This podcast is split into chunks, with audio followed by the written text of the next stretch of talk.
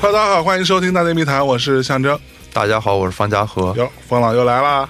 不，我是来的是很勤，只不过就是《西游记》给大家撂了好长时间挑子，是我先来给大家下个跪、道个歉有有、鞠个躬，有点数是吧？对，心里非常 有数。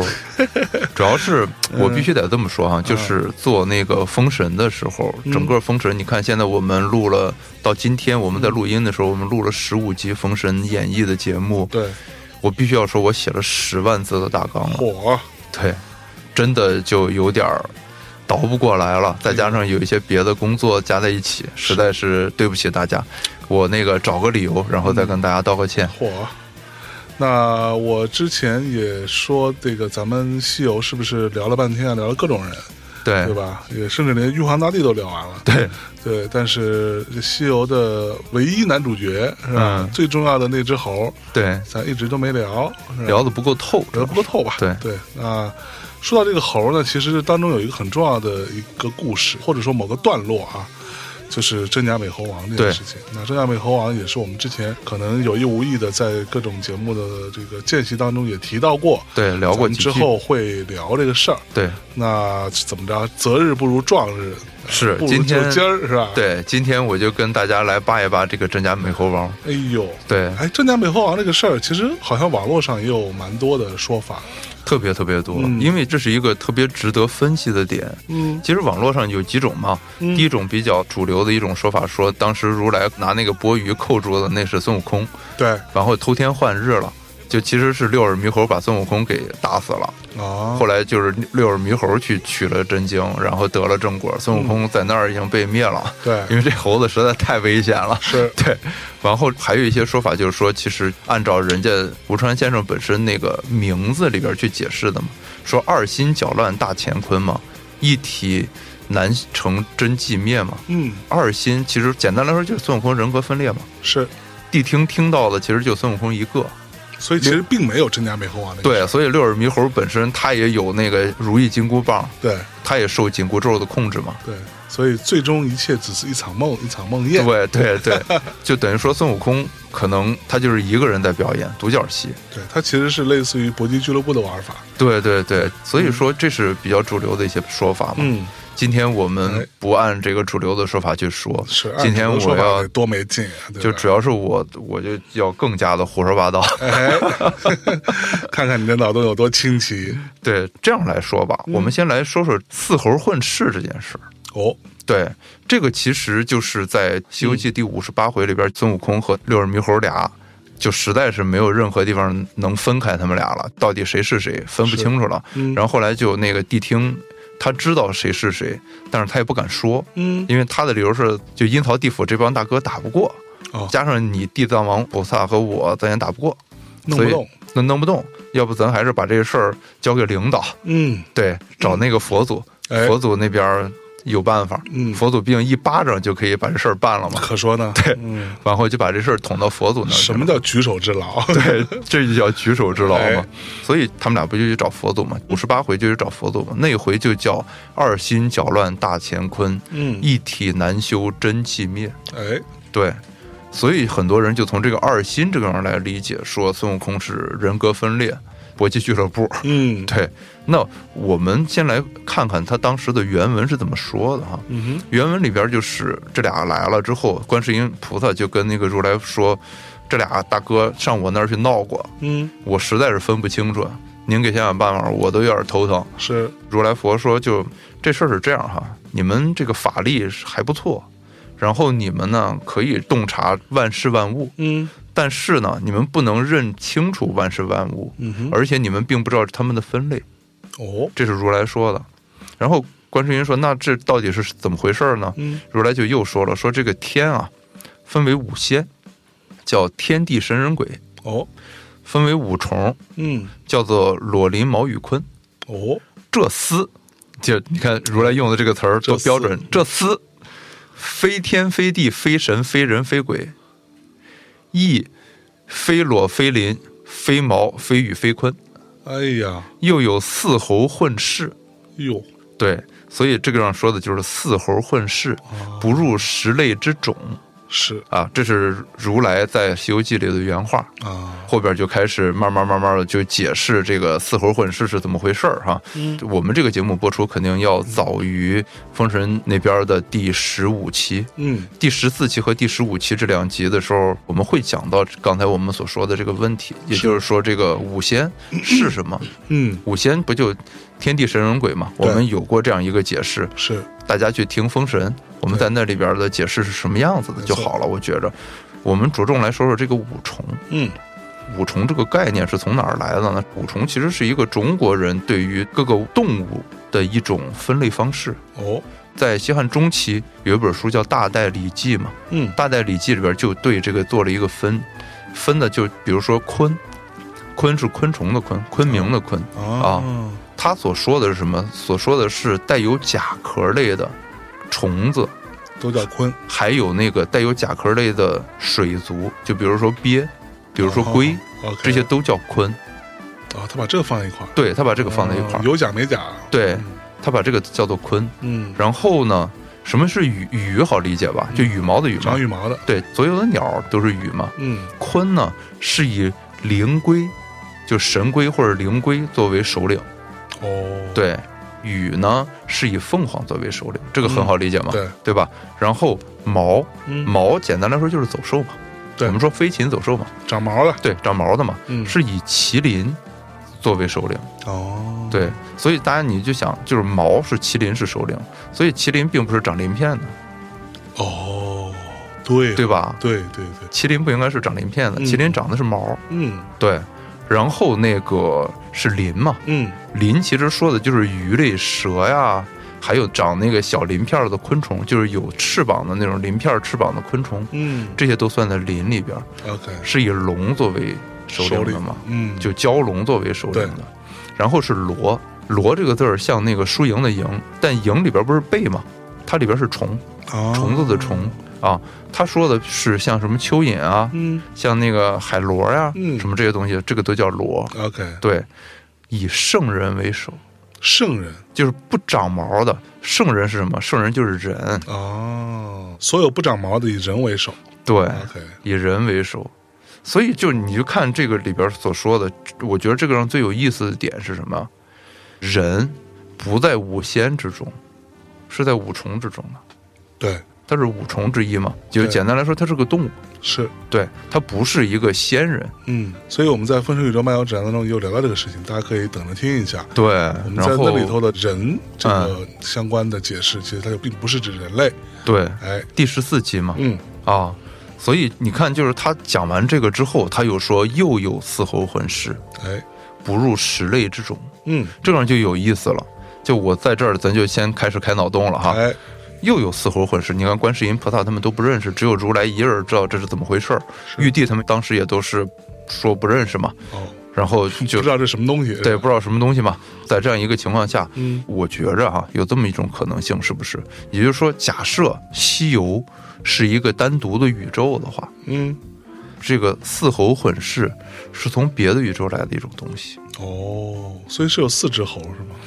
不一定是有四只猴。嗯，那我们可不可以这么理解？也就是说，那个四猴混世的原型版本是从外太空或者另一个宇宙或者另一个空间来的，哦，就被神们得到了。嗯就我们总是说神需要魂器，需要魂器，嗯于是他们就说：“哎，外来的东西嗯，可能有点不一样。哎，”于是说：“那我们能不能拿它来开发个什么东西啊？嗯，开发个新魂器试试呀、是啊？”所以嗯就是说，他们采集到了这个外太空的一种生命体，嗯，通过这种生命体作为一个躯壳，或者作为一个最基本的本初结构，是然后来做一个新的魂器嗯，做一个尝试。这件事儿嗯肯定是发生在那个杨戬暴走之后了。 OK，嗯对吧？有道理。所以其实你的意思是说，它既然都不属于任何的一个物种，对啊，也不属于任何一种仙，对啊，那它原则上应该是一个外来的东西。对，啊，你就想嘛，这个问题很好理解。嗯，猴子是长毛的，对啊，它本身是可以归到毛里边去的，对，这没有任何问题。是，而且他说的是四猴混世，其实有很多种不同的猴子的。嗯你看，就比如《山海经》里边经常会提到说叫类鱼，嗯，就比如说我们说有一种叫生生，嗯，其实“生生”这两个字就是星星。对，古人在那个先秦时代就已经有星星这样一个认识了。是，又比如说，他们也有对山魈的认识，嗯，就那种很暴力的那种猴子，对，而且他们也有对那个长臂猿的这种认识，是，只不过他们叫举腹嘛。嗯，他们没有金丝猴吗？有金丝猴，嗯真的考证过《山海经》里边某一种动物，就跟滇金丝猴是类似的。啊，对，它整个那个描写和滇金丝猴的习性，包括它的长相，都非常非常类似。是，对，所以说本身是有猴的，嗯，那为什么你不把四猴放在毛，这里边儿去类目里面呢，对不对？你没有放嘛？也就是说，它至少不应该是叫西游这个宇宙里边的物种，啊，对不对？所以它对有可能是从一个别的地方、别的空间这样流过来的，可能流还虫行 对虫洞什么的，不应该是就对嘣一下是吧？是不是就应该是这样轻一个轻松松，对，嗯就应该是一个很通畅的这么一个关系，嗯对不对？我们再看如来对这个四猴的一种解释嘛，你就想猴子，《山海经》里边就说他那个什么善投，嗯能扔个石头打得特别准，对，然后善攀爬，嗯，或者说见则什么奇异大冰，见则奇异大水之类的这种说法嘛，嗯不都是？你看如来对这个四猴的说法，嗯他说第一个叫明灵石猴，明灵石猴，嗯，明灵石猴说他就通变化，识天时，知地利，哎呦，移星换斗。火，啊你想这还是猴子吗？嗯，移星换斗了都已经。这对，这诸葛亮也没这能力啊，对啊，就有这本事了。是，有那个赤尻马猴嘛，嗯，小阴阳会人事，善出入，必死延生。哎呦，你就想这还是猴子吗？是这我说这俩这都不像猴子吧？嗯，通臂猿猴说他拿日月缩千山，你想这都什么呀？嗯变修究，乾坤魔弄。当然，你听这个话就嗯又酷又牛逼，是对吧？最后是六耳猕猴嘛，啊，六耳猕猴说他是善聆听，嗯，能查理，嗯知前后。知前后什么意思？能知道过去未来啊哎，呦，万物皆明啊。哎呦，这都是这啊什么？活得特别通透是吧？，对，你想这都是猴子吗？这是这可说呢，对吧？这都不像是猴子了，所以说我就觉着它至少不应该是西游世界里边本来应该有的物种。嗯？那这里头的那个孙悟空是哪一个呢？孙悟空是明灵石猴嘛，就第一个嘛，嗯对吗？就他们我，有辈分高低这个事儿吗？其实我觉着不应该有辈分高嗯低。我们在这儿先挖个小坑，往后讲这个故事的时候，咱再慢慢解开啊哈。是，其实每一种猴子，我觉得都可以找到在中国各种神魔小说还有那个神话传说中的对应。嗯，明灵石猴其实非常清楚，那肯定是孙悟空，对，但是它应该是个种类，对不对？啊，对吧？它对应该叫个种类吧？是，如果就一只的话，你不应该把它叫做明灵石猴 可说呢，对吧？明灵石猴，那孙悟空就是石头里边变出来的嘛，嗯，所以说它就是石猴嘛。对，这个书里边说的都是这样说的，所以明灵石猴肯定代表人物是孙悟空，嗯，对吧？对，然后赤尻马猴，嗯就简单说红屁股猴嘛。红屁股猴，嗯赤尻马猴的代表，就中国有一个叫吴知奇，五只旗，嗯对，淮河水神吴知奇，对，我们之前也在这个《封神》里聊过，对，聊过，还开玩笑说他其实就是水猴子， 对，就是水猴子嘛，嗯，对。然后通臂猿猴，封神里边我们会聊哎，猿红嘛，猿猴为神七怪的老大，是那能力相当强，跟嗯杨戬打平手，是，而且很难杀，因为有八九玄功杀不了嘛。后来是嗯靠那个斩仙飞刀杀了的。哎老厉害了，对，再就是六耳猕猴，你想都已经跟孙悟空平起平坐的这么一个对状况。孙悟空都能大闹天宫了，对，六耳这猕猴四因只为猴子一起来，对你可有点受不真了，是可说呢，对不对？而且我觉着很有意思的地方是什么？六耳猕猴这个猴子，你看他在《西游记》里边用了三个章回的时间嗯来写整个这个故事，有几个点我觉得就很可疑。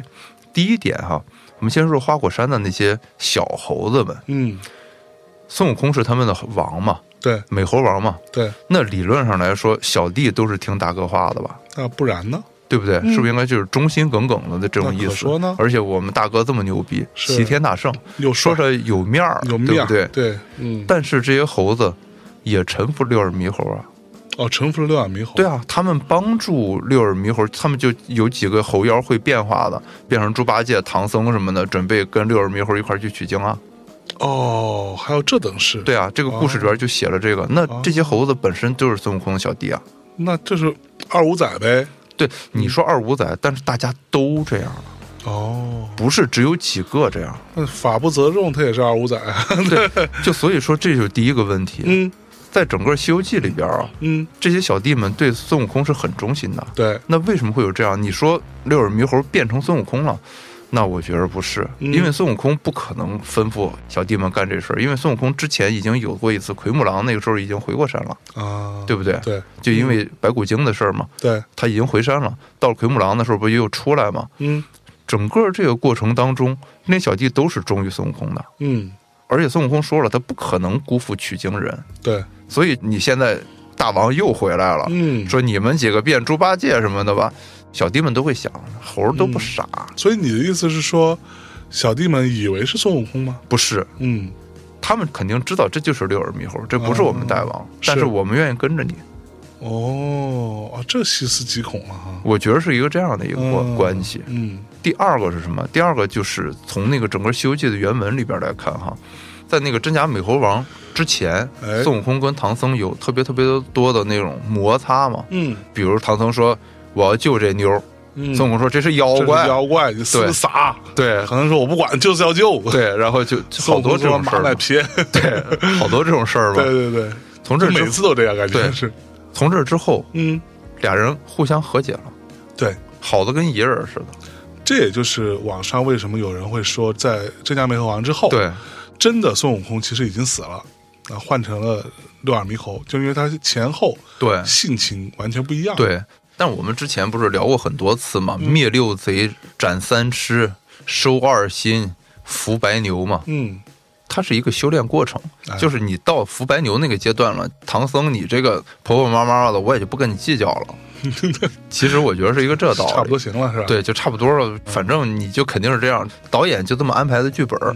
反正嗯算球算球，反正那个钱给我给齐了，是是然后我就该怎么演演完就得谱了。我也收了。对，对，差不多行是了，不是？嗯就我觉得是这么一道理。啊，所以你认为这是一个自然的人物成长？对，这就是自然人物成长，啊也就是对嗯说大家互相谅解了，是，凡事大家互相退一步，哎呦，海海阔阔天天空空，对哎呦，是不是？就可我估计孙悟空可能就想开了。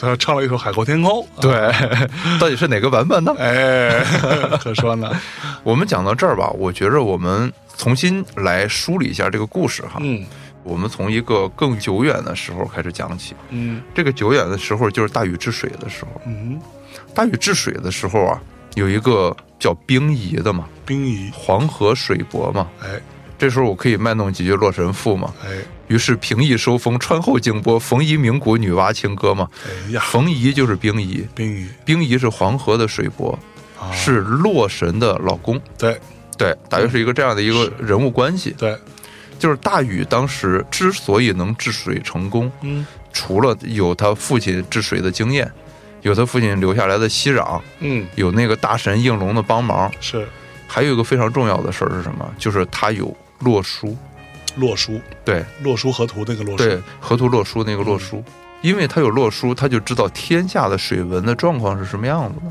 洛书跟洛神有什么关系呢？洛书和洛神的唯一关系就是他们开头第一个字儿都是洛。啊，对，洛书又是什么呢？嗯洛书其实还有一种说法，就是有很多那个学者啊曾经研究过，嗯，可能就是后来所说的那个红范九畴。哦，对，这个红范九畴是什么？就是我们到那个辞海里边去看一看。嗯要辞海这本书我就不用解释哼，是什么了哈，是是是这一本特别牛逼、特别大的一本工具书。辞海你也读啊？这辞海也看啊，辞海挺好看的，其实是它里边对那个河图洛书是有一个条目的解释的。怎么说呢它？的解释是这样，就是说大禹治水的时候，天帝赐大禹红范九畴，嗯但是也有传说天帝赐大禹是洛书，嗯，所以就可能洛书和红范九畴是一个东西。哦，对，那红范九畴到底是什么东西？红范九畴，其实我们后边讲那个《封神宇宙漫游指南》的时候，我们会讲到它。嗯正史里边一些记载说，那个纣王他叔叔叫季子，嗯然后季子呢，他就当时商灭了嘛，嗯他就隐居起来了。但他是个贤臣，于是武王就想把季子请出来继续当官儿。哦，季子就觉着我是纣王他叔叔，我来辅佐灭我国的人不太合不适，太合适。嗯对吧？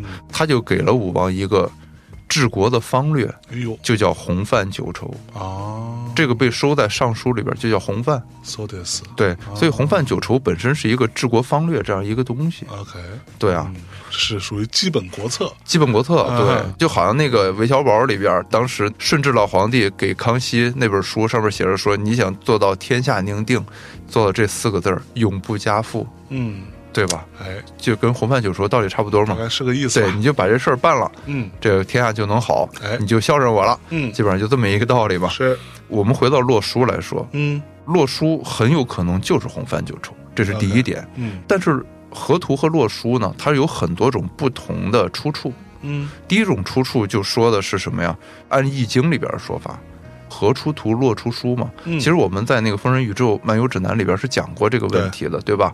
在讲哪吒那集里边，我们提到过嘛，是伏羲看到传说中是说是在黄河里边跃出一匹龙马，嗯背上有那个花纹儿，是他就在那个洛水里边看到有一大乌龟，有一神龟爬出来，背上有那花纹儿，他根据这两个花纹儿推演而画出了八卦。是，对，这是一种说法。嗯第二种说法就是说是那个皇帝嗯在洛水巡游的时候，天下大雾，又看到有一条大鱼跃出水面，然后皇帝就杀了五牲，牛羊嗯豕豕是猪嘛，嗯然后犬嗯狗就是鸡，杀了这五牲来祭祀，祭祀完了之后，大雾就散了，哎，就开始下雨。说散就散，对你看看这皇帝祭祀那可不是那闹着玩啊开玩儿的，笑轩辕皇帝那可不是一般的。是然后就下七天雨哎，呀下完七天雨之后呢，这个鱼就游走了。哦，皇帝得到的就是图和书，就是河图和洛书。是，对，这是第二种说法。嗯第三种说法其实就是大禹治水的时候，天地赐了大禹洛书。 ，OK，对，基本上就这三种源流。嗯，通过这三种源流，我们可以得到的一个事儿是什么呢？哈，嗯，甭管是怎么弄的，第一点是肯定的，他们都是在洛水得到的，好，所以叫洛书嘛，洛水到底在哪？就是洛阳。啊简单说就是洛河。啊，洛阳旁边那条对河，对啊，洛阳的来历也是这样嘛，它是黄河的支流之一嘛， OK，对啊所以它其实属于黄河，它属于黄河的一部分嘛。嗯在洛水这个地方得到了洛书，我觉着可能它是应该是有一个传承的关系。刚才我们说过嘛，那冰仪是洛神伏妃的老公嘛，嗯对吧？伏妃是谁？伏妃是伏羲的女儿，嗯那这就有一个有趣的一个关系了，嗯，就是伏羲是得到河图洛书的第一人，是，对吧？哎，然后他后来死了。嗯死了之后把这个东西传给他姑娘，虽然他姑娘变成那个河神了，嗯但是也没问题，嗯，这是他姑娘的嫁妆吧，算是对，对吧？啊，他姑娘就是在那个屈原的《离骚》里边，这个洛神啊，他也是可以自由上下昆仑山的，叫朝着发乎尾盘，就是在昆仑山上有一个像石头的盆儿那样一个地方，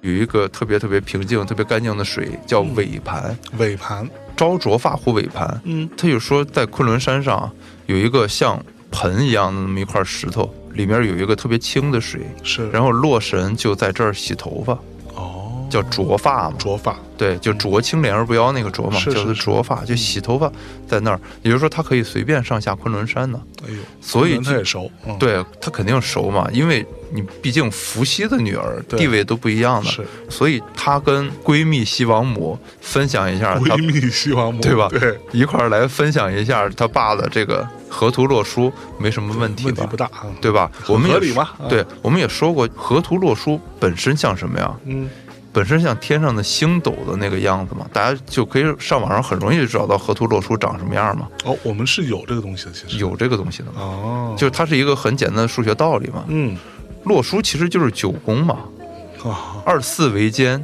六八为足，嗯带九履一，左三右七，五在中间嘛，哦，横向、竖向、斜向加起来都是十五嘛，是一九宫格，九宫格嘛。啊，对，这个就叫洛书嘛。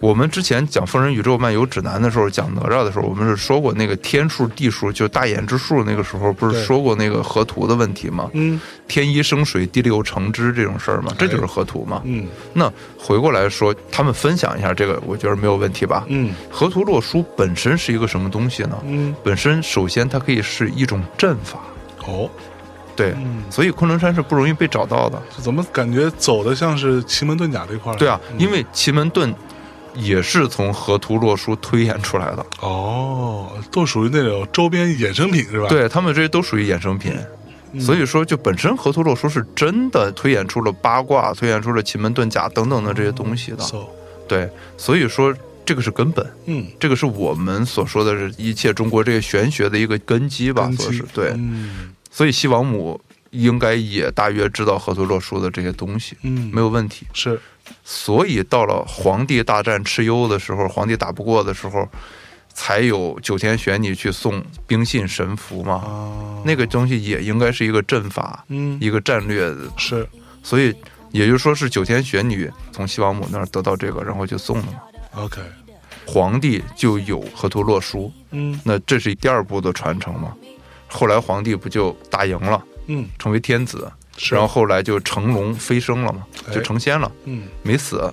是对，因为他们成了一条龙啊，对，他们不是成了龙，这是是是坐着一条龙，对，骑乘了一条龙对，对就飞走了。飞走了，对，大约就是这样嘛。他自己没有变龙啊，对他自己没有变龙嘛。嗯，变龙这个就不高级了，吧对龙牲口嘛，对，皇帝飞升了之后，他后代一代一代的这样往下传的时候，你看，其实到了舜的时候，我们也经常说一个问题，就是之前都是以龙为图腾嘛，但是舜是虫鸣鸟嘛，对，它就是一个长了四只眼睛、有两个瞳孔的那样一只鸟嘛，哎，它是一只虫鸣鸟嘛，也就是说它是鸟图腾的。鸟图我们老说的一个问题就是蛇和鸟之间的这种争夺，是所以要再争回来的话，靠的就是禹了嘛。禹嗯跟皇帝的姓，一个姓姬，一个姓姒，嗯，是很接近的对，他们是同一支，不同的宗族，对，它是一个这样的关系嘛。嗯所以你在这样一个情况下，禹要来治水了，嗯所以这个时候已经成仙的皇帝嗯，托付黄河水伯丁我仪过来帮一把，帮一把，把洛书给他对，，哎没给他河图，只给了洛书啊，为什么不给河图呢？因为他没有必要啊。嗯，他就只洛书就够了是吧？，对，有洛书就可以治水了嘛，嗯，所以就够了嘛。以怎么听着还有点鸡呢？ 是不是？嗯，禹得到了那个洛书之后，就把整个那个洪水给治理成功了嘛。哎，但是其实你看，在《山海经·海内经》里边啊，嗯它有这么一段儿：嗯，洪水滔天，哎，滚泻地之熙攘，以淹洪水，不待地命。嗯，地令祝融，杀鲧于禹郊。有时候鲧因为偷熙攘这件事儿被杀了嘛，对，洪水没治好，嗯，然后还搞这么多事儿，又偷我的东西，对，所以天帝就把鲧给砍了。你不死谁死吧？对，你不死谁死嘛？不就这样吗？嗯，死了之后就让禹足不土以定九州。啊，这个上说明一件什么事儿啊？嗯说明最重要的一件事儿其实是大禹在治水的过程中，治水可能不是他最大的功绩。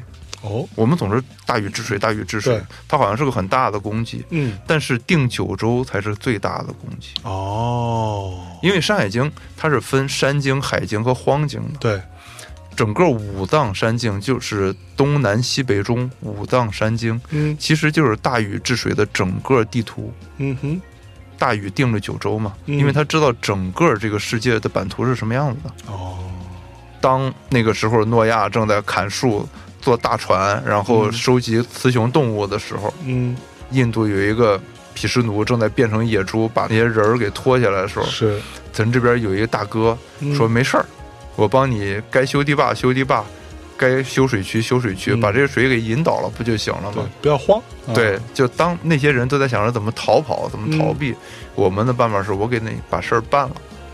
所以还是咱有办法，是吧我们的世界观可能真的跟别的不太一样。嗯，你看别的就是，比如说基督教嗯和伊斯兰教，包括犹太教，他们不都是一样吗？对，死后要葬到耶路撒冷去，是，等到那个末日审判，大家复活嘛。嗯，我们叫嗑 药，然后对就与天地齐寿，日月同辉了嘛。对，哪有末日？对，就我没有们末地球有末日，对，但跟我没球关系了。对，对，我不死，对， 对我是这样的，不太跟那个体系是一样的。对，那回过来就说哈，大禹他定九州这件事儿，嗯包括治水这件事儿，能说明嗯一个什么？能说明大禹跟神是有联系的，哦，对不对？嗯，比较紧密的联系，相当紧密，对吧？要不然不能把东西给他。对吧？后来，所以大禹就成了天子嘛，接受舜的禅让，成为天子嘛。对，然后再往后就是建立夏朝，家天下了。嗯，在整个这个过程中，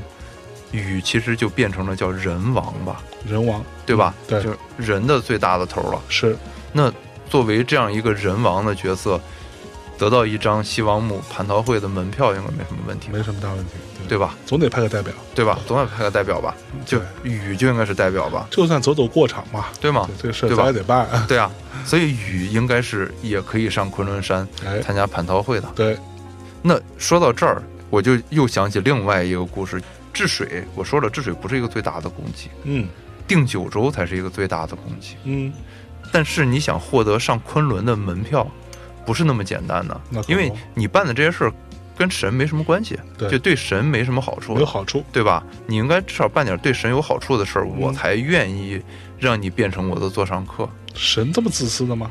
神不是说是不是这么自私吧？嗯我觉着就是任何一个事儿都应该是要交换的。是，所以就是你看《西游记》里边，唐僧他们取经到最后的时候，也是要拿紫金钵盂嗯去换的。孙悟空去找如来佛理论都没有用，佛祖最后劝说他们把那个紫金钵盂给留下了嘛。嗯，那你就想嘛，就一切都是要等价交换的，便宜得来的东西不会受到珍惜，对，嗯，不就是这样这么一个道理吗？有道理，对吧？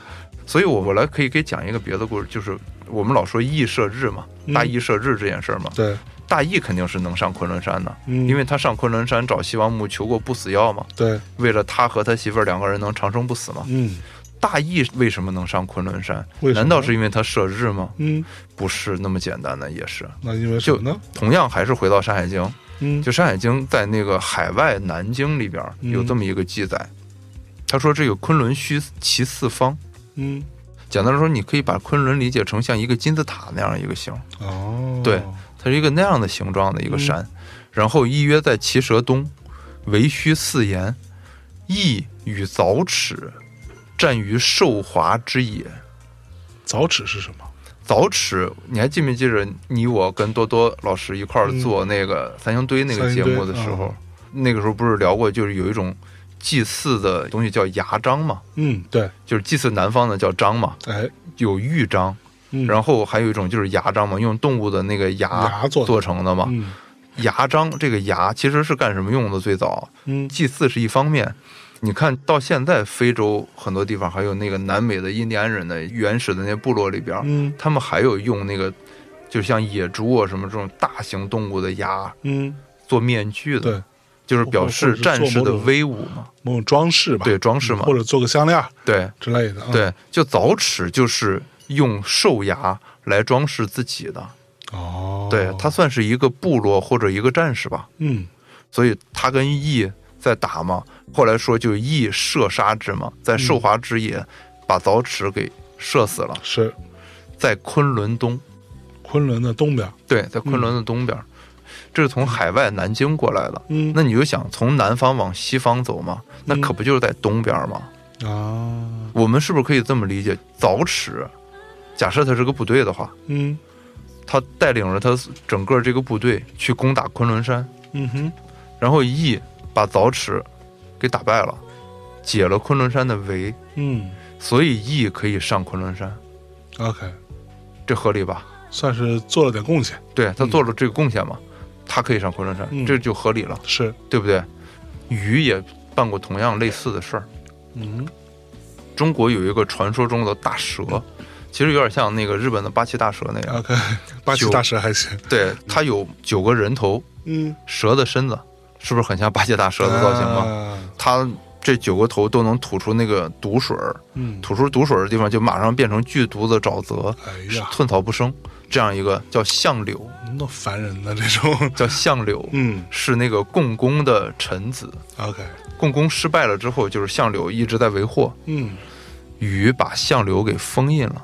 哦，封印了八岐大蛇，嗯，对，封印了八岐大蛇嘛。嗯我们在讲《封神宇宙漫游指南》的时候，讲那个杨戬老师的时候，不是说过吗？杨戬在修炼的过程中，应该也被他师傅派下山去嗯，来拯救一下人间什么对之类的，干这些事儿。做点贡献，对，杨戬本身就是川主，它有治水的一个属性在，对，所以说杨戬和大禹一块儿治水，我觉得这个简直就太合适了，特别合理。特别特别合理。嗯所以他们一起封印一下八岐大蛇，应该没什么太大的问题吧？嗯，而且杨戬当时也是在昆仑山修炼啊，是对吧？在玉虚宫嘛，抬头不见低头见。对不对？然后下山去帮大禹封印一下蛇，为什么呢？嗯因为大禹封印这个蛇的位置，就封印相柳的位置，在昆仑北，哦，离昆仑也不远的一个地方。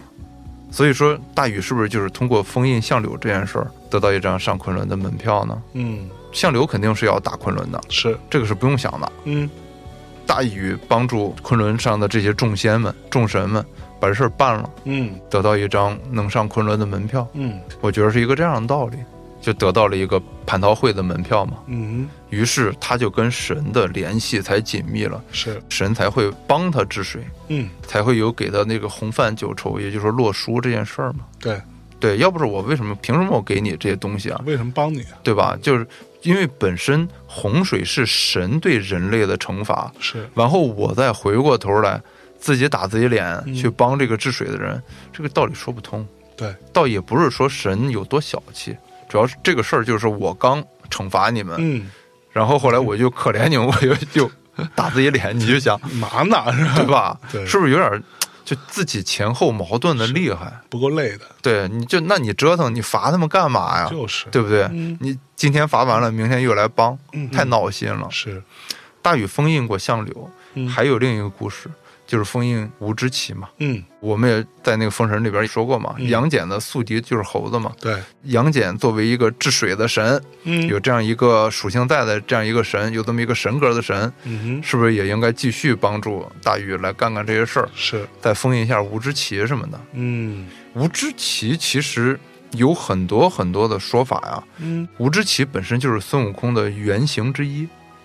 哦，对，因为吴知奇这个故事在《山海经》里边早就有记载的，他不是水猴子吗？他就是水猴子，嗯没错，对他是在水里的，身高五丈，长得像猿猴，五丈可还行，对，五丈，嗯五丈十五米嘛，十五米，对啊好，，十五六米嘛嗯，嗯嗯差不多是那么高的一个。但你想，孙悟空的原型，孙悟空才多高？一米三、一米四，对 对，就一个是十几米，一个只有他的零头，对，就十分之一。吴知奇其实，在《山海经》里边提到他的名字，嗯没提过他长什么样。啊，那他五丈这是哪提的《太平广记》啊？在那个宋代的《太平广记》里边就已经提到了说唐代的故事，它其实是引用了一个唐传奇里的一个故事，嗯，然后就说在淮河这个地方有一帮人在这儿得到了一个古书，嗯，古书里边这个文字都是那种不太好辨认是的，然后他们曲里拐在弯的对有几个人就。特别特别有文化，然后地主就看，后来就推演说，哦，这个说的是大禹在桐柏山这个位置，嗯，封印了吴知奇这么一件事儿。啊这个吴知奇长什么样呢？然后就说在那个地方有那个大铁链子，嗯现在还锁在那个地方，嗯所以他们就找人去倒那个大铁链子，嗯哼，倒倒倒倒了半天之后，后来就倒出一个水 猴子来，身高五丈，然后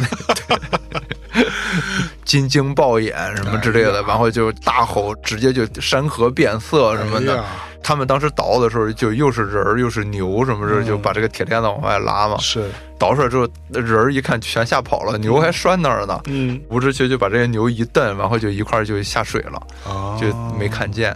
可是他为什么会有一个铁链子呢？大禹封印他嘛，就把它封印他，把它那个铁链子锁给上给锁在那个、哦锁在那个君山脚下嘛。是，嗯有的叫龟山，有的叫君山，但是“龟”这个字也可以叫军列嘛，对，军猎的那个，对吧其实就乌龟的龟嘛。对吗？嗯他们还有说君山，军是那个军队的军，啊但是只可以说是同音嘛，嗯可能是同一个地方，所以说就是把它封印在那个君山脚下嘛，嗯，用大铁链子锁着嘛。哎，然后还用一个那个金铃嗯穿了鼻子，哎呀，就非常朋克一个造型，又是铁链儿，然后又是对对对就是就是鼻环儿什么的，鼻环儿就就是那种造型，就差嗯纹身了啊。，对一个那样的造型的感觉。然后就这是吴知奇在那个《太平广记》里边嗯，提到的一个造型的效果，但是可以肯定的是，禹把它封印起来的。嗯禹是靠一个叫庚辰的神将哼，嗯哼，帮助他去把这个吴知奇给封印起来的。嗯，这个庚辰是谁呢？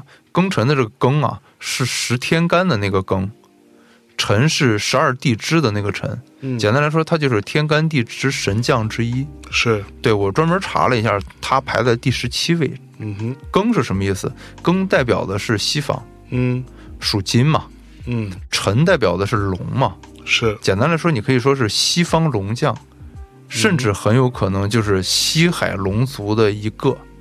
魔法战胜魔法嘛，对所以龙打败了水猴子嘛，啊，所以水猴子打不过龙，就有可能打不过龙。嗯反正当时是没打过，至是少啊，那次是没赢，嗯对，就到这样一个情况下，嗯吴之奇就被封印起来了。是，但是吴之奇是不死的，嗯，因它为也不生不灭，他基本上算是不生不灭吧，因为到了那个，你看，就是大禹治水的时候，嗯肯定是在夏之前嗯，封印了吴之奇嘛。对，在《西游记》里边，你还记得有一个叫黄眉童子，嗯就那个有个人种蛋儿嘛，不是贼牛逼嘛？当时谁都打不过孙悟空，到处请救兵，是，孙悟空就上那个江浙地区，哎你家那块儿， ，OK，然后请了一个叫四周大圣嘛，啊，他那书里边叫做大圣国师王菩萨，火，他就请这么一个人。嗯这个人就说啊，我现在不能跟你去，嗯我派我的四大神将和小张太子，就是他的徒弟叫小张太子，嗯然后还有四大神将一块儿去帮你救你师傅。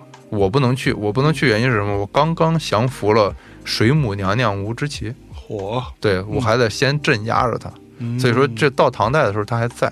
是，对但变成水母娘娘了呢，水母娘娘这个我们后边再说哈。嗯这首先我可以在这说，这个大圣国师王菩萨呀，啊其实是真实存在的一个僧人， ，OK，唐代的一个僧人，嗯就是因为他好像有一些神迹出现，嗯所以后来被大家尊为四周大圣。哦他有一个徒弟就叫木茶嘛，哦，他有个徒弟就叫木茶嘛。嗯，我们在那个《天津一家人》那集里边讲过这个问说题过他，对嗯，我们回过来哈，嗯吴之奇至少在唐代的时候他还在呢，嗯对吧？他是不死的哼，。对，你看整个说的这个感觉像不像刚才我们所说的那个四猴混世里边那个吃烤马猴的感觉？嗯嗯明阴阳，会人事。就嗯大禹当时抓到吴之奇的时候，吴之奇是跟他有过辩 论的。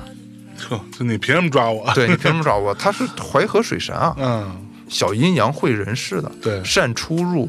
有时候他在水中来来回回的，很厉害的。如履平地，对，必死延生啊，嗯不会死，对必死延生嘛。嗯所以吴之奇是一个这样的，他整个的那个形象的感觉，嗯是不是跟刚才我说这个吃烤马猴的这个感觉嗯，特别特别的像？ OK，对吧？继续往下说的话，哈，刚才我也说，在大禹整个的功绩里边，最重要一个功绩其实是定九州嘛，也就是说他知道整个这个世界的版图的样子是什么样的。是，而且大禹刚才我也说，封印了吴之奇，嗯，淮河水神吴之奇。对，我觉着吴之奇其实就是四侯混世的原型版本，哦，也就是说，你看，我们来想一个问题哈，嗯水神，就中国的水神，基本上几种，嗯，第一种水神就是龙嘛，对，大大小小江河湖海的龙嘛，都有龙，对吧？嗯这个是水神。第二种就是人嘛，像河伯什么，他们都是人形的。对只有淮河水神吴之奇是个水猴子，对，你从造型上你不觉得很突兀吗？嗯有点诡异哈，对不对？比如说，我说哦，这条河里边是一个大鲤鱼，嗯是这儿的水神；那条河里边是一大鳖，是水神；嗯那个海里边是一龙，是水神，嗯，这都很合理。对它都是在水里的嘛。对，然后这条河里边是一猴子，是水神，嗯，怪怪的，对吧？但也有可能它其实并不是猴子呢，它整个就长成一猴子的样猴子嗯儿，对，然后它又没有鳍，又没有蹼的，是，它怎么可能？它是海王，嗯， 对吧？它有可能是海王，是它就只能是这样。但是你要知道，海王它也是个人形啊，对。吴志奇它是个猴哎中中国儿呀。哦人那会儿是吧？没见过老外，见哪海王觉得也长得跟胡子拉碴的，跟哦猴子似，的。那我们会说叫鬼，哦，对，我们会说叫鬼，洋鬼子，洋鬼子嘛。嗯很早的时候就管他们叫鬼方嘛，嗯，就是雅利安人嘛。哎，对啊，所以说我们会叫鬼，我们不会把它称作猴子的。嗯不会描写成是猿猴的样子，我们会说金发碧眼状若妖魔嘛？对，对啊，所以就闭着眼是呢，对，所以你就想，为什么会有一猴子做水神？这个就很怪。嗯说实话，我就开一个脑洞吧，是不是有一种可能，水猴子吴之奇是一个天外来的，他就是那个四猴混世的原型？嗯从天外来的。来了之后，这不大禹把它封印了吗？我们从逻辑上来说这个问题，大禹获得他的 DNA 不难吧？嗯，他都封印了，对我薅你块肉，薅你撮毛什么的，这个我觉得不太难吧？是对吧？嗯，反正你手下败将，打的过程中，反正你现在被锁了，鼻子也打了鼻环了，我薅你撮毛怎么着？我薅你一根儿，我再薅一根 儿，对不对？我薅你好几根儿，你你能说什 么呀？对不对？你只能看着，而且你被压在君山脚下对，就跟孙悟空道理一样嘛，送，这就是露一胳膊，露一头在这外时候就边应。该出一个孙悟空的表情包，你知道吗？烦死了！ 那个，呃，你薅什么薅？烦死了！ 对吧？所以这是我刚才说的两个点。第一点就是大禹治水，了解整个世界版图的地形；对，第二，他可能是拥有无知其 DNA 的那个人；嗯第三，是我们刚才说过的，他也是昆仑山蟠桃会的座上客。哦在大禹成为人王之后，嗯，应该就去参加一次蟠桃盛会。对，这次蟠桃盛会上，我觉着嗯就是帝君。嗯或者说后来的玉皇大帝跟他聊起来说，你能不能给我做个新魂器的事儿，哦，对吧来？都来啊为什么了呢咱？们商量商量这事儿。杨戬虽然做得很成功，嗯，但暴走了，对，不受控制，是，需要开发新的版本。嗯，你这儿有一个从天外我从来没见过的一个东西这个玩意儿，的 DNA，嗯，那您能不能把这 DNA 拿出来，咱一块儿培育搞培育，对搞点新事儿，哎，整点新项目，嗯，是不是合理？老活儿新整，对吧？？是不是感觉还有点合理？这样是说。第二呢，也就是说，在整个这里边儿，因为神本身生命也是有限嘛。嗯，但是你看，我们之前讲杨戬的时候就说过一个问题：杨戬会七十二变。嗯这个七十二变到了《西游记》里边儿，须菩提祖师传给孙悟空的时候，嗯告诉他这七十二变是为了让你躲避三灾的。哼，哎，那对我们如果打通了来说的话，嗯那杨戬的这个七十二变也是可以避开那些天劫的嘛，对吧？对在《封神演义》里边避天劫这个没有问题吧？但他师傅不会嘛，嗯对我们当时也说嘛，他师傅不会嘛，也没有说元始天尊会嘛。嗯，我们说可能是曾经避过一千七百五十次的玉皇大帝，这个经验丰富嘛，一千多次，他会。嗯，那既然是他会，他可能就会把这样一个技能放到杨戬的身上，把这个技能点儿给点满了嘛，嗯点了七十二下嘛，这对说明哎呦，对不对？嗯，那现对在鼠标的啊，对吧，在这样一个情况下，是不是就在培养吴知奇这样一个新魂器的时候，嗯再点七十二下嘛？那看样子对之前杨戬那七十二下是不是有点满意？这七十二下肯定满意啊！哎嗯，你想，杨戬都已经到那样了，对，对不对？嗯只不过就是不太好控制嘛。是那我们那时候还是用神和人配的，对，我现在都已经不是神和人配，我神和一个外星人配嗯对，是不是更牛逼？是找到一个新的物种，听着就刺激， 对，听着就觉得很牛逼，是不是？ 嗯，在整个这个过程中，他们就说，那大禹刚才我说他是了解地形这个问题，嗯所以他就跟当时的帝君或者后来的玉皇大帝，就说我们选一个地方当这个培养这些东西的实验室。嗯，这实验室在哪儿呢？东胜神州傲来国花果山。为什么？因为这个是十洲之祖脉，三岛之来龙，也就是说这个世界的基点嘛。就是我们家，对，就对，就是连云 港，世界的起点，就宇宙的起点，就至少是西游宇宙的起点。哎呦喂，对，是不是还有点牛逼？呃行 吧，对吧？而且我们再来看看这个问题哈，我为什么这么说哈？首先，咱还是回到原文里边，就第一章里边其实就说过，产生孙悟空的那块石头嗯，高三丈六尺五寸，嗯有零有整，有棱有角，嗯，它是为了合周天三百六十五度对，啊，周长有多少呢？两丈四尺，嗯，为了合二十四节气，也有棱有整，上面有九孔八窍哎呦，和九宫八卦。是您觉得这是天生长的吗？能？不太就行，不像天生长的石头，没错，对吧？所以我就觉着这块石头很有可能是孙悟空的一个培养皿，一个培养舱哦，有点道理，对吧？是不是感觉就是特意做了一个符合宇宙数学规律的嗯玩意儿，是作为一个培养舱？都有用的，其实，，对，每个东西都有用的。嗯，根据这些东西，然后所以说叫受天地日月之精华嘛。嗯，这些东西都是神控制的，啊对，那我不想跟你说，我给你一蒙上，您就什么都没完有犊了，子你就你完犊子了。嗯就像神每天都来给你打营养针儿，嗯，给你吃钙片儿什么的， 对吧？然后然后蛋白粉跟什么，说话是吧？对，跟你聊天儿什好么好长啊，的，，对对 你要开心哦， 对嗯，对，来听听胎动什么，是他是踢是我什么 的，然对后给他放个莫扎特是吧？对对对，来点胎教什么的。对，对，开心啊你，说这像培养神户牛肉，我怎么 觉得？对，等一会儿就吃点儿，嗯。对，等一会儿多多老师来，咱吃点儿 串儿。是是 是，对对，今晚上是妖怪八卦大聚集，对，对，多多老师跟第七还有我们 单位一起聚个餐，也很蛮奇怪的，真的是，首先说的是这个石头嘛，嗯然，后我们再来说说那个水帘洞。哎，水帘洞当时是孙悟空先进去探的路嘛，嗯然后带猴子进去的。对，说这个水帘洞里边是一个石头房子嘛，嗯里边有石床、石桌、石椅、石凳、石盆、石碗儿，过活的这家事都有。对，一然后应一俱全，对，然后有一块石碑嘛，嗯石碑上面写着那个花果山福地水帘洞洞天嘛，对，就我不知道你们家是不是真有这么那一个地儿哈。有是有了，但我相信是后来造 的，就后来主为要了看旅那游个景点，嗯字是什么体 了对可能是什么行楷什么之类这种电脑体可能，啊，对，那就没戏了。嗯网上有一种说法，嗯说这个水帘洞啊是太上老君以前的居所，哦特意留给孙悟空的，因为他们所联系的是说太上老君啊是须菩提祖师，嗯，就化身成须菩提祖师去教孙悟空各种各样东各西种。功夫，另外也有一波人说是那个如来佛祖是孙悟空的老师，嗯化身成须菩提祖师去教那个孙悟空各种各样的这些功夫。嗯就甭管是谁哈，我们先不说这个。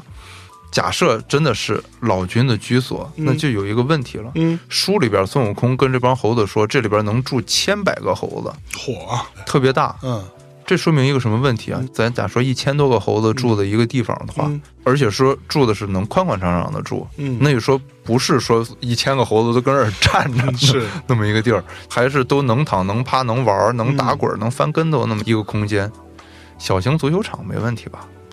你就算平均每个猴子，你得给它一平方米吧，那不止嘛，不止吧你能那打滚什么的，对对一平方米哪够啊？你给它就说一个三四平方米吧，正规高中的一个四百米的操场没问题吧？嗯？是对吧？嗯这么大一个空间，对，您太上老君一人在这儿，就算您有一大 house，啊但老君没准就喜欢宽 敞，对吧？啊这也太宽了。喜欢空荡，是吧？但是是你要知道，那是一个大操场那么大一个洞啊，嗯，这回音，你说话，而且在洞里边那个回音，你有没有试过把头伸到井里边去吼一声啊？嗯 哼哼，当时就给你震得七窍流血了。好的，嗯，那你想想，在这么一个空间里边对，你喊一声，老君在里边说个话，老君还要不要自己命 啊？是，老寿星吃砒霜嫌命长，这不是 吗？我觉得这个整个水帘洞啊，你看这里边有一应生活的这些东西嘛，嗯，一应俱全对吧？很有可能就是专门来养这帮猴子。啊。实验反室嗯反正啊，我们先确定一个事儿，它肯定不是天然的，对吧肯定不是天然的，天然是没有这么多石桌石凳什么这些东西的，对吧？对那肯定是有人给它弄好的，对所以你认为是个实验室？对，它是个实验室，就嗯养这帮猴子的。所以我就觉着呀，刚才我们说孙悟空诞生的那块石头是个培养皿的，嗯是个培养舱的话，可能不止一块儿，可能有特别特别多这种培养舱，还有的去哪儿了呢？就是那些猴子呀，啊，那那些猴子也是培养出来的，也都是培养出来的，不是天然就在那里，不是，天然就在那里了。嗯所以我们来做这么一个勾连吧，嗯你看是不是觉着会很有意思？嗯东胜神州、傲来国、花果山、水帘洞。嗯，我们换一个名字管它叫第三新东京市市立第一中学嚯二年级 A 班。啊哈，孙悟空就是定真寺，你就想这个道嗯理，定真寺他的同学们其实都可能是对某一台的战争兵器的那个驾驶员嘛，对因为他们都没有妈妈，对，也就是说他们的妈其实都跟那个机器融合了嘛，嗯对吧？是不是应该是这个道理嘛？嗯，孙悟空这帮猴子就很有可能也是这个道理啊。就你有什么证据证明说这些猴子不是天生就在花果山待着的？你看哈，我可以说几个问题，还是回到那个四猴混世这件事儿来说哈。首先，第一就是在孙悟空所统领的这帮猴子里边，是有通臂猿猴和赤尻马猴的，哦，有的原文里边写的是有两只通臂猿猴，有两只赤尻马猴，嗯这两只赤尻马猴叫做马刘二元帅，哎呦，那两只通臂猿猴叫做崩巴二将军。嗯，崩班儿对，啊，这四个在大闹天宫的时候，就是十万天兵来剿灭他们，没死。嚯，如果他们就是普通的猴子，肯定被捏了呀，虽然天兵在孙悟空面前是蝼蚁，对但是普通的猴子这种小动物，在天兵面前也是蝼蚁啊。嗯，但是当时大闹天宫就托塔李天王带着这帮兵过来打了一仗嘛，巨灵神什么来打了一仗对，打完这一仗之后被抓走的都是什么狼虫虎豹。嗯，孙悟空点了一下自己的猴子，一个没少，说那行吧，咱开宴会吧。对，如果是帮普通的猴子的话，嗯，能不能跟天兵硬刚，有点道理，对不对？正面硬刚，是普通猴子能不能做得到他？修炼了呢，没准儿，如果都修炼过的话啊，那修炼到什么程度嘛？哎，为什么你能修炼，嗯，对不对？对，第二点，孙悟空当时还没有学艺之前，嗯，他就感叹可能自己是要死的这件事儿，哦，对吧？嗯有一个吃烤马猴就跟他说：“大王，你要想不死很容易，咱做一竹筏子，明嗯天您下海，往西去，嗯，那边有人能教你。”这猴子怎么知道的呀？对啊，这么重要的信息，这个信息重不重要？嗯，对不对？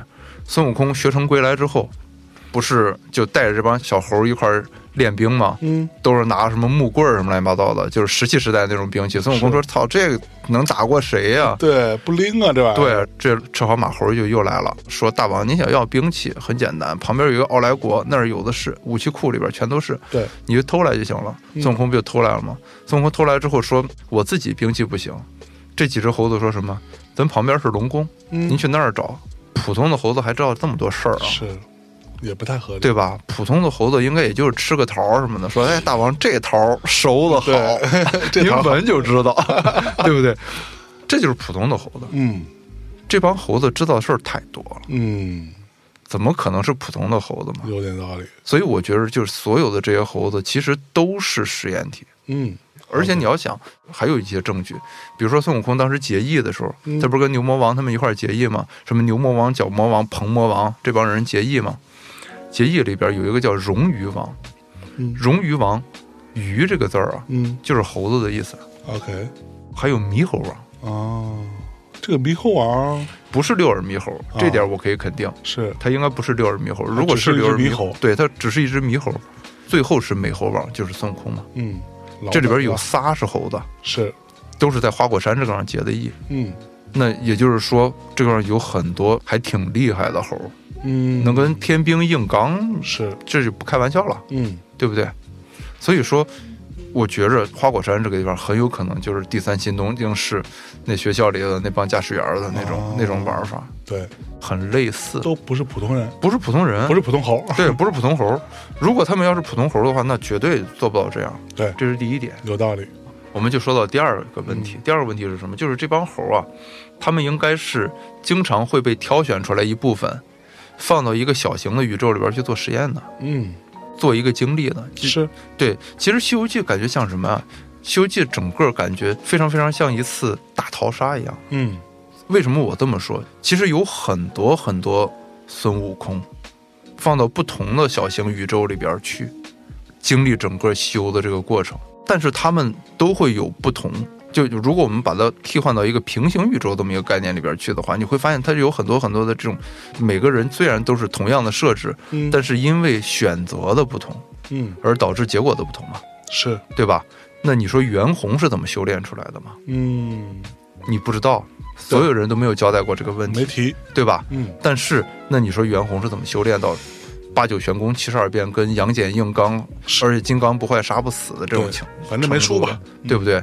刚才你说的那个水母娘娘，嗯就说你为什么吴知奇变成水母娘娘了？嗯因为吴知奇就大禹封印呢是原型机嘛，啊，哦对吧？是其实大禹封印呢相当于莉莉丝，嗯他从莉莉丝身上得到了那些细胞之后，跟玉皇大帝他们一块儿开发了这帮猴子。嗯有一种是非常非常接近于当时的吴志奇的，就是赤烤马猴嘛，哦啊，还有六耳猕猴什么这些嘛。嗯我觉得是这样一步一步一步，所以他们都有跟杨戬相同的属性，嗯七十二变、八九玄功，功能都差不多，嗯，打法也都差不多，是，包括他们的武器，这就可以解释为什么六耳猕猴有紧箍咒，嗯为什么六耳猕猴有如意金箍棒，嗯，原因都是一样的，就是因为他们都是在经历同样的事儿。对，它只不过是另一个平行宇宙里，对，它是，另一个平行宇宙里边发生的这些事儿而已，嗯只不过这两个宇宙可能纠缠在一块儿了，嗯，所以他们就打通了，那个就过来了过来了。那那边那个六耳猕猴是孙悟空是吗？对啊，嗯，就是就另外一个宇宙的孙悟空，对，啊。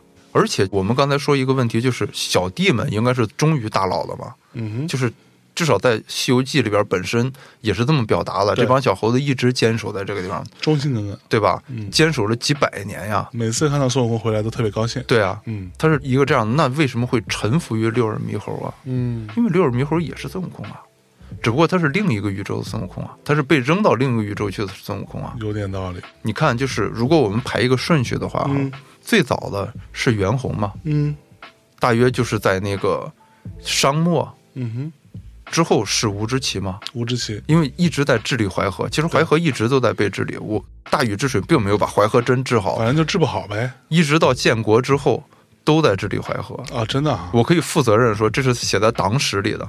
反正就是 这河就不好治，治淮一直是我们中国人的一个大事儿，很重要的事情，对，非常非常重要。因为在古代来说啊，江南是粮仓，很多很多东西都是从江南而来的，没那错治淮就很重要啊。嗯，要不然全给淹了，，对，一淹整个全废，就对可能整个中国都半壁江山就都废是了。，嗯，然后另外半壁在汪峰哪边？没没 嗯，第二是什么？就是嗯吴知奇嘛，对就所说的这个赤烤马猴，非常接近于那个原型机的赤烤马猴吴知奇，嗯所以它就变成了叫水母娘娘嘛，是，对吧？嗯它就前面多了一个定位。第三个是什么？第三个就孙悟空嘛，嗯春秋战国时候的事儿了， ，OK，对吧？嗯就正好就是商完了周，嗯，然后六耳猕猴这个事儿嘛，六耳猕猴事儿完了之后，就到了那个春秋战国的时候，孙悟空了嘛，嗯，差不多隔着五百嘛。是，然后孙悟空被压在五指山下六百多年，嗯，那个时候就六耳猕猴出来了嘛。对，孙悟空因为从山里边出来之后，直接就取经了，没回家，哦，对对吧？没回家他好像第一次回家就是因为跟唐僧闹了别 扭嘛，对啊，第一次回家的时候，他都没回到家，他是嗯走渴了，然后路过东海去龙王那儿要盏茶喝，龙王一看，操，他也不敢不给啊。你又来了，对 他也不敢不给啊， 是然后龙王就给他劝回去了嘛，嗯用那个张良给那个黄石公穿三次鞋这件事儿是是把他给是劝回去了嘛 哎，呀，对啊，然后就戴上紧箍咒嘛，嗯，道理就是这样的，五百年必有王者，行嘛，那哎可说呢，对不对？这是孟子说的嗯对，这都不是我说的，这孟子《公孙丑下》里边说的，哎，对，这只圣人说的，嗯，那暗你还不够你牛逼的， 嗯所以就每五百年有一个来一猴发嗯被放到一个宇宙里边去做一个这样的测试啊。是，所以回到你一开始在开头的时候就在说这个六耳猕猴的问题，嗯，这个样就出现了一个在原著中的设定矛盾问题。哦，怎么矛盾呢？你看六耳猕猴从如来佛的口中说出来，他说是知前后，对，就是知道过去未来的这么一个。那他设难道定不会知道自己会被弄死对啊吗？对啊不？对？是不是就会有这个问题在？对啊就是他会知道我必死无疑，我理论上来我说还得来，就那我还来，嗯我不是有病吗？这不就对是啊，所以我想了一个办法来解释这个事儿：嗯，遇事不决，量子力学，哎呦啊，对，怎么个量子力学法呢？薛定谔的猫。哦，简单来解释一下什么叫薛定谔的猫啊？嗯就在一个完全密闭的一个空间里边，嗯放进一颗雷，这个雷的衰变几率是百分之五十。嗯然后呢，做一个装置，在这里边放一瓶氰化物，嗯，有一个锤子。是，如果这个雷衰变了，就会触发机关，让锤子打碎氰化物的这个瓶子，对把这个密封盒子里的猫毒死。对，瞬间充满了毒气，对，就毒死了嘛。如果这个雷不衰变，嗯，它倾向于不衰变的那百嗯分之五十，对，这个猫就活着嘛。是，但是就是在这个过程当中，你想知道这个猫到底是活着还是死了，嗯你只有打开这个盒子，你你才会才能知知道嗯这件事儿。也就是说，在你没打开盒子的时候，这个猫是既生又死的状态，对，对吧？它是个未知态，是，在那个量子力学里边叫叠加态嘛。嗯如果你打开这个盒子之后，因为你的观测而触发了这件事儿，所以它就从叠加态坍塌下来了，嗯，坍塌成向一种选择坍塌。对，也就是说坍塌到本征态。这是一个确定状态了。对，就到一个确定状态，这就是薛定谔的猫嘛。嗯，我觉得这个理论非常非常好的解释了当时如来一个钵盂嗯就把六耳猕猴扣在那里边嘛。嗯如来如果不打开观测的话，六耳猕猴是不会坍塌向一个现实的。可能六耳猕猴能看到的就是说，哦，我会被抓到，是，但是生死是不知道的，不知道也就是说，它是个叠加态的状态。你即使知前后，你也不知道你自己是死是活。对啊，你也不知道他你自己是死是活呀。嗯所以说，只有如来观测了，他才从一个叠加态变成一个本征态了，是一个确定状态。，对，一个确定状态。所以说，你知前后没有用啊，嗯，哦最终的结局就是死嘛。所以你是这么理解他对啊，知前后这个事儿的？对，所以这也可以解释刚才我说那个《西游记》整个像一个大逃杀，嗯它是把花果山的猴子每隔多少年就拿出一个，拿出一个，拿出一个，然后放到不同的小宇宙里边去做测试。走整个《西游记》的这条路，嗯，终点都是灵山，是也就是说两头一样。就大家可以理解成一个橄榄的形，就嗯对从路线上来说，像一个橄榄的形，嗯，这就是一次最终只有一个能到，其他人都牺牲了。其他人都牺牲了，因为在西天那个地方莲台只有一个。如来说了，你保唐僧取经取到这儿，你亦做莲台嘛，哎呦，就是你会变成斗战胜佛嘛。对，在整个这个过程中，头儿就是花果山，嗯，这个，个地方是不变的，嗯，存在于确定的一个宇宙空间里边对去。大家又被放到不同的空间里边去，朝另一个端点而去。前进。对，嗯就像《海贼王》里边所说的，是罪恶的那个世代那帮人一样，那超新星们从东海、北海、西海、南海出发，最后全都汇集到红土大陆这个嗯香波地群岛，然后在这儿引发新的故事，然后再继续往前走，嗯就这样一个道理。嗯，这就是我觉着的六耳猕猴和孙悟空，所以你的结论其实咱们讲了这么多是吧？呃，洋洋洒洒，啊嗯对引经据典，最终的结论是孙悟空和六耳猕猴是同一个猴，是同一个猴同一，个猴，只但过不是精神分裂的同一个对，猴。只不过是来自于另外一个平行宇宙对的另外一只猴。对，那到底这个孙悟空跟六耳猕猴打完之后留下的到底是谁呢？都是一样的，哦，对，都是一样这的，没差。没有差别。那我们刚刚也解释过了，为什么性情会前后不一样？对对你的理解是，它其实积攒到了一个程度，对人性的光辉笼罩了它对啊，啊，突然之间顿悟了，对啊说我也别蹦跶了，对踏踏实实把这事儿办完了，对啊，这块儿我埋一小包袱吧，我把它埋到那个《疯人宇宙漫游指南》里边去。嗯哎，也就是说，有一只孙悟空，或者说就是这个《西游记》里的孙悟空，嗯他遇到了一个特殊的事儿。啊哈，他在他的宇宙里边发生了一件特殊的事儿，嗯而这件特殊的事儿导致了后来他成为薛定谔的猫里边那个坍塌到最好结果的那个本征态的孙悟空，哼，OK，他成为了斗战胜佛，并且是做了那个莲台。嗯，这个我们到那个《封神宇宙漫游指南》第十五集里边去会讲这块儿，讲这个东西。嗯，好的，那差不多，咱们这一期嗯总算是用了一个蛮长的篇幅给大家讲解了真假美猴王的真相 啊，我觉得也是一个蛮有想象力的一个解读，但同时也蛮有道理的。对，那肯定得有道理，得有道理不能完全纯胡说八道，那就更对不起观众了。方老师可以，对吧？各位听众听完之后，看你们怎么想这个事情，对吧？你们对真假美猴王到底怎么看，以及对于方老师这个脑洞到底是作何评价？大家都在我们的这个留言区都跟大家交流一下，好是不好非常欢迎和大家能有对各种各样的互动。没错，比如说这期节目播完之后啊，下一期再录的时候再跟大家做一个互动，对，好，吧？那感谢大家收听这一期的《大内密谈》啊，《大内密谈》是深夜谈谈播客网络旗下的一档节目。我们除了大内之外，还有枕边风、楼上两位、听涛轩、空岛、风神宇宙漫游指南、大内观星台等等一系列的节目啊。哎感，感谢大家收听啊，今天就先这么着了，拜拜。大家再见。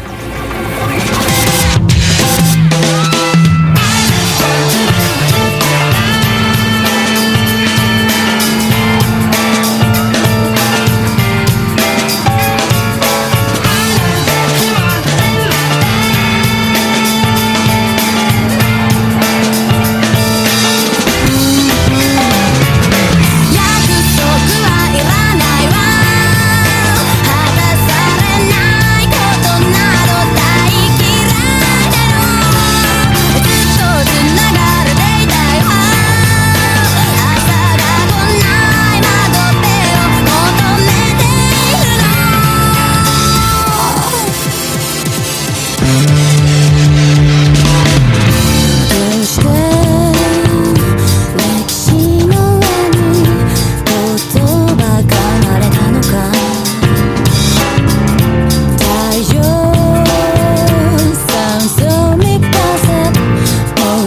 分だったはずでしょう